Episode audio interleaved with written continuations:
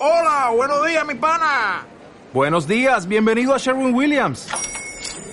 ¡Ey! ¿Qué onda, compadre?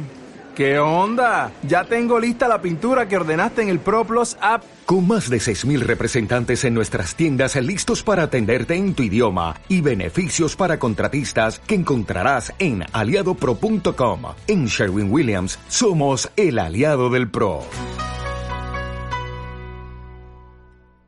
Reencarnamos porque hayamos pecado, reencarnamos simplemente porque vivimos, porque es una ley de la vida. Y la reencarnación, cuando somos conscientes de ella y la tomamos como visión del mundo, del hombre, de la vida, eh, de Dios, del gran arquitecto del universo, de, esa visión general, cuando así lo miramos, entendemos esto como un proceso de continuo mejoramiento. Y a partir de allí, con la reencarnación, aprendemos unos valores fundamentales y por eso yo eh, quería haberles traído esa presentación al principio. Porque con reencarnación sabemos que quienes nacimos en esta etapa, blancos de piel, lo hemos hecho negros antes y lo volveremos a estar, o amarillos, o no sé cuántos colores las tonterías humanas dividen a las personas por el color de la piel. Y si nacimos en España, en Europa, en América, en África, en Asia o en Oceanía, ahora lo hemos hecho en otros lugares también y lo volveremos a hacer. Y si ahora lo hemos hecho como hombres en el género masculino, otras veces lo hicimos como mujeres y lo volveremos a hacer, aunque esto a algunos hombres no les gusta o a algunos les gusta demasiado, no sé, depende de cada quien. Pero fuimos, somos y seremos de diversas razas, culturas, nacionalidades y creencias. Entonces, la consecuencia ética es muy clara.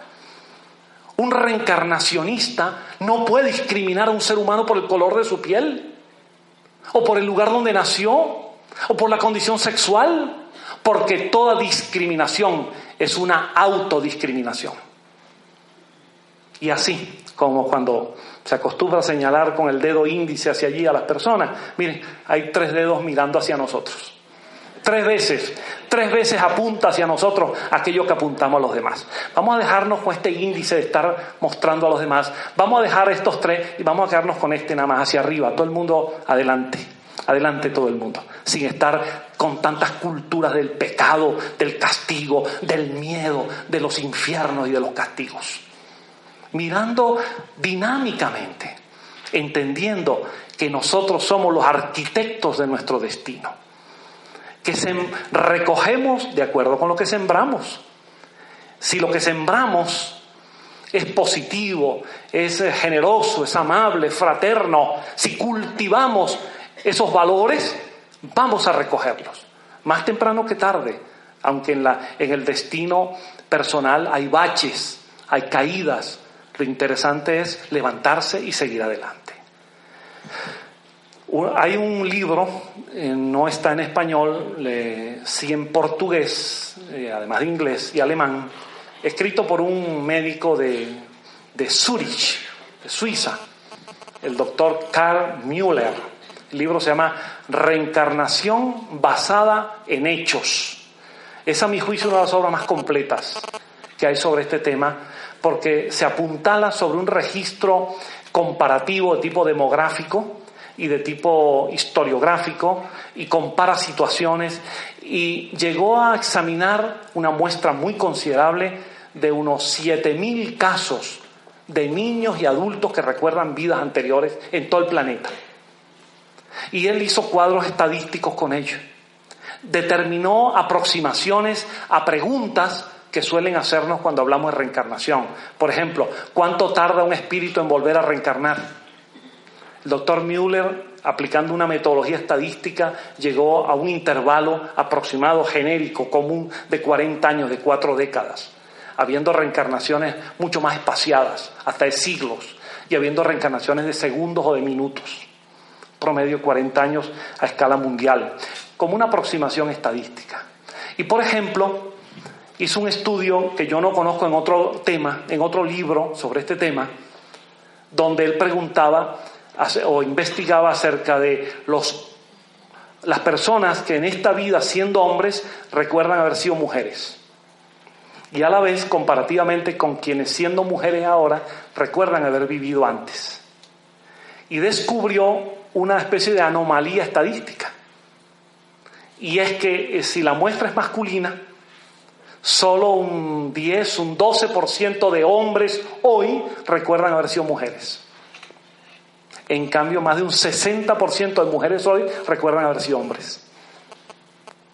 Entonces él allí hace una explicación de tipo cultural donde a veces bloqueamos información, aún sobre vidas pasadas, o la condicionamos, porque a veces mm, recordamos pero no queremos recordar, o a veces no queremos que el recuerdo sea de esa manera y lo matizamos. Bueno, de modo, para concluir esta parte, que sociológicamente hablando, eh, en mi opinión y en nuestra opinión de muchas personas que estamos en este tema, la reencarnación es la prefiguración de una sociedad mucho más humana, mucho más fraterna, mucho más solidaria, más equitativa, más igualitaria. Y es una superación de las sociedades que hemos tenido y tenemos hasta ahora, marcadas por la injusticia social, por la, por la pobreza de las grandes mayorías frente a la opulencia de las minorías. La, la, discriminación, las desigualdades, la intolerancia, los fundamentalismos que renacen. Cuando miramos a esta muchacha pakistaní lastimada y golpeada por haber defendido el derecho de las mujeres a estudiar y, que unos sujetos que ahora yo no quiero calificar, pero que están realmente todavía en épocas de barbarie, de intolerancia, de fanatismo religioso ya superado en el mundo, y que lastimen casi hasta morir a una muchacha por defender el derecho a estudiar de las mujeres.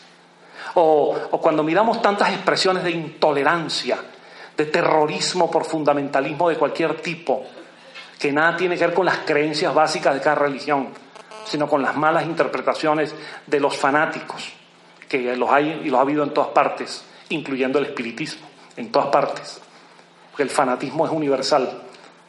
Pero cuando miramos eso, estamos convencidos de que hay que introducir un mensaje creíble, factible, que, que pueda darle a la persona una noción de que no está siendo premiado o castigado por un Dios hecho imagen y semejanza que premia, castiga, se cansa, descansa. No, sino una visión cósmica de, la voluntad divina, por llamarlo de alguna manera, más cósmico, menos antropomórfico, menos creado y humanizado, donde todos tenemos cabida y donde todos tenemos posibilidad de avanzar.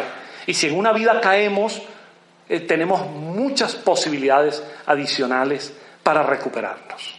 Una psicología, como antes mencionaba, igual que una biología basada en la reencarnación, que nos permite entender nuestras tendencias, nuestros hábitos, nuestras inclinaciones, simpatías, antipatías, que nos permite estudiar nuestro organismo en esa correlación psicosomática y una sociología progresista de avance humano y social para el mundo mejor que todos queremos, donde la gente, eh, el hombre no sea lobo del hombre, sino que sea amigo y hermano del hombre, nosotros estamos convencidos que la reencarnación ayuda muchísimo en esa dirección. Esa es nuestra, nuestra visión general de las perspectivas que ofrece eh, en su marco teórico la reencarnación. Como ustedes se han dado cuenta, y creo que lo sabían de antemano, reencarnación no es, y por favor nunca lo confundan, reencarnación no es metempsicosis. La vieja creencia, la antigua creencia del antiguo brahmanismo, de la transmigración del alma, en la que el castigo a las almas pecadoras era que reencarnaban otra vez como animales, eso no tiene nada que ver con la reencarnación. La reencarnación es evolución, siempre hacia adelante. No hay regresos a formas biológicas ya superadas. Y la reencarnación no es metempsicosis o transmigración, la reencarnación tampoco es resurrección. Porque a veces, por descuido semántico o conceptual, hay quienes confunden esto. el criterio judeo-cristiano de la resurrección parte de la tesis de la unicidad. El alma solo vive una vez en un cuerpo físico. Y después de la muerte, eh, en otro nivel, en otro plano, espera a un juicio definitivo en el que recuperando su cuerpo físico que una vez tuvo, será juzgado por Dios de manera definitiva. Ese es un concepto eh, difícil de explicar. Quizás los teólogos podrán ayudar en eso, pero difícil de asimilar, sobre todo si se toma en cuenta que a lo largo de milenios de evolución, al menos desde el punto de vista estrictamente molecular, corporal, pues los elementos e ingredientes que han hecho parte del cuerpo de cada uno de nosotros han sido parte de los cuerpos de otras personas. Entonces la recuperación molecular de nuestro cuerpo físico para que esa alma se revista de nuevo para comparecer ante Dios es una tesis pues que hay que hay que tener eh, ganas pues para eh, tener ganas para creerla, ¿no? A menos que digamos, como decía el gran maestro de Hipona, San Agustín, que decía crioquia absurdum, es decir, aunque sea muy absurdo, lo sigo creyendo igual. Eh, decimos esto con todo respeto a quienes piensen de manera distinta, pero hay que, hay que ir más hacia una comprensión más lógica, más racional de las cosas. Por cierto que a San Agustín, San Agustín tenía respuestas para todo. Yo recuerdo que en una oportunidad dictaba una charla, el gran doctor, a sus estudiantes, dictaba una charla acerca de el Dios y los atributos de Dios. Ustedes saben que por definición Dios es eterno,